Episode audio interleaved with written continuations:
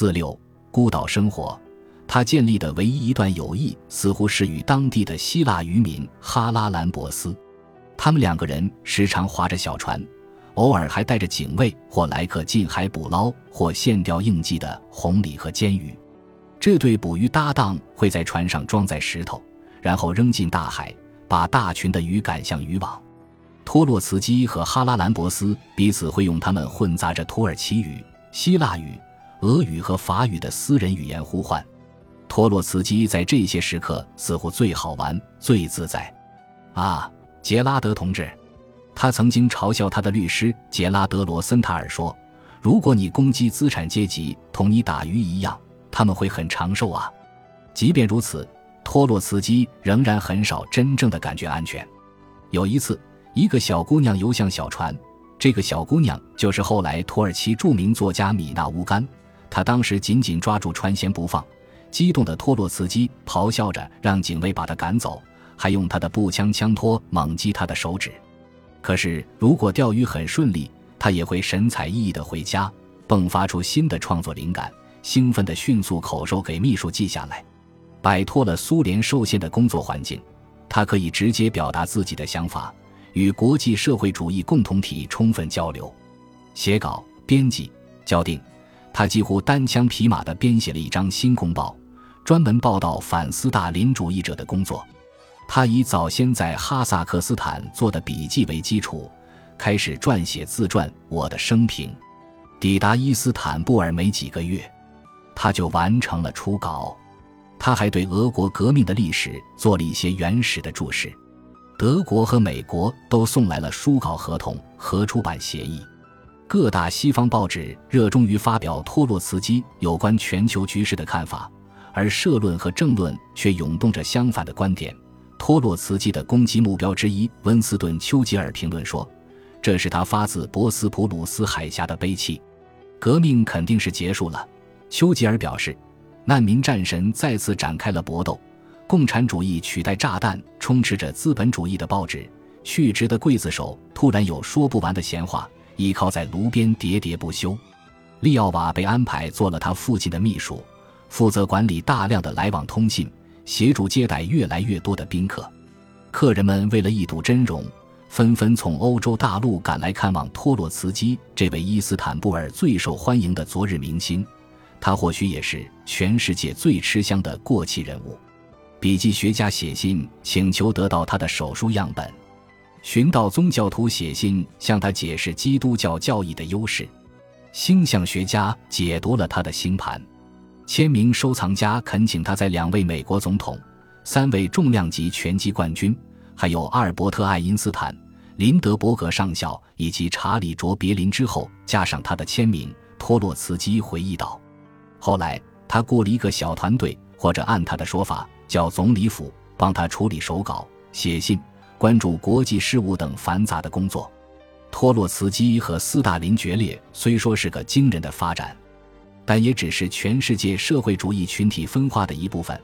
一些人仍然指望苏联领导全球革命，另一些人正在奋力开拓自己的共产主义道路，还有一些人认为苏联实验注定消亡。很快就会被欧洲海外殖民地出现的新运动接替。托洛茨基现在扮演了一个他从未尝试过的角色，一个电极，周围聚集了全世界心怀不满的激进分子，尤其是那些坚决投身永久革命、传播革命思想的人。与许多著名的流亡人士一样，托洛茨基逐渐变成了图腾，除了人格和文字的力量之外，基本上没有任何权利。这个孤岛是宁静的遗落之地，就连伟大世界传达给我们的回音都低沉而迟缓。他在斋记里这样写道：“想象托洛茨基是普林基波岛的哲人是一回事，和他会面则是另一回事。前往小岛的访客几乎全都自认为是反崇拜的，他那么渺小，似乎无法斗争。”美国诗人。政治激进分子马克思·伊斯门一九三二年来小岛拜访后写道：“伊斯门原本期待他们会深入讨论社会主义事业的必然胜利，但是他发现托洛茨基更加担忧世俗问题，尤其是自己的财务状况。他的作品非常卖钱，报纸刊登了他一系列的文章，并给他带来了一万美元的稿费。美国版的《我的生平》也让他获得了七千美元的预付款。星期六晚邮报连载俄国革命史，还支付了他四万五千美元。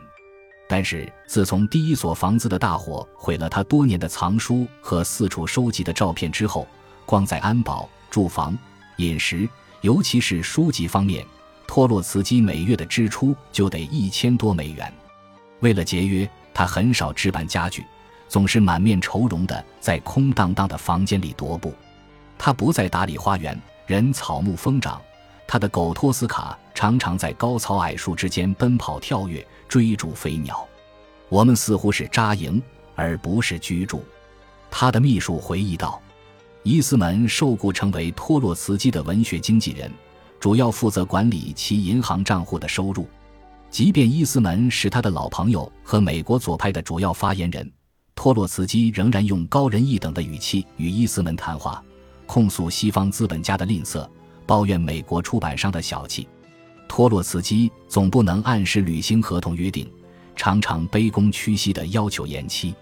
他先是答应交付文稿，随后又坚称自己从未给出这样的承诺。伊斯门登门造访时，托洛茨基大部分时间都在试图说服伊斯门与他合作编排一部有关美国内战的舞台剧。托洛茨基认为。这出舞台剧可以结合伊斯门的美国历史知识和自己军事战术部署的专长，一定会风靡百老汇。伊斯门却认为这个想法很荒谬。伊斯门总结说：“托洛茨基有追随者和部下，但他无法拥有真正的朋友。”托洛茨基没有反驳这一说法。我不能以个人命运的尺度来衡量历史进程，他说道。相反，对于我的命运。我客观评价却主观生活，仅仅因为我的命运与社会发展的进程密不可分。他常说，敌人应该被枪毙。他认为这项处事原则是一种美德，可大多数流亡时期熟悉他的人都认为这是他无法掩饰的瑕疵。这不只是个人的缺陷，还是身为政治家的弱点。比起亲密交谈和亲身参与，他更喜欢安全的讲台和炫目的聚光灯。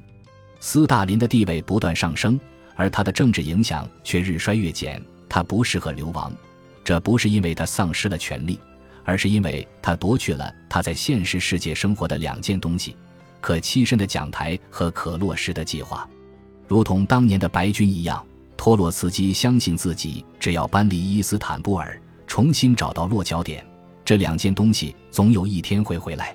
所以，再不写文章。不与追随者通信的时候，他都在填写签证申请。德国拒绝他入境，荷兰、意大利、奥地利和西班牙也没有通过他的申请。丹麦只允许他去哥本哈根短程旅行。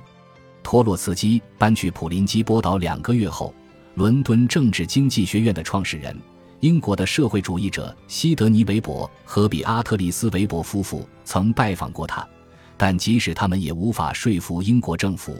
后来还是惺惺相惜的工党上台，英国才允许他入境。托洛茨基苦笑着写完了我的生平的最后一章，标题是“没有签证的地球”。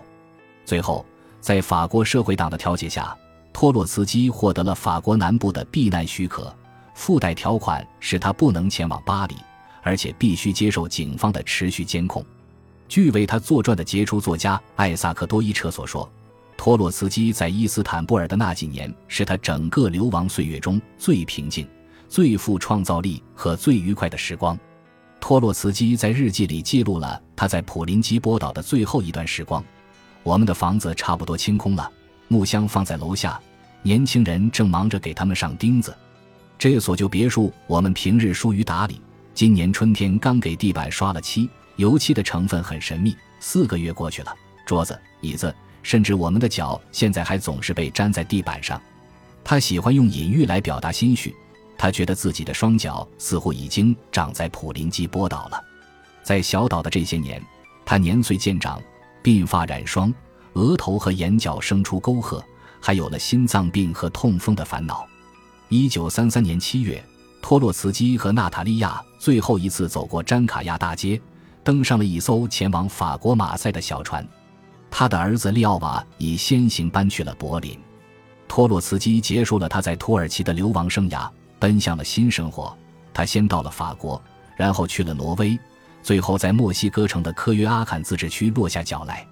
他和娜塔莉亚随身携带新签发的土耳其护照，用来表明他们的身份。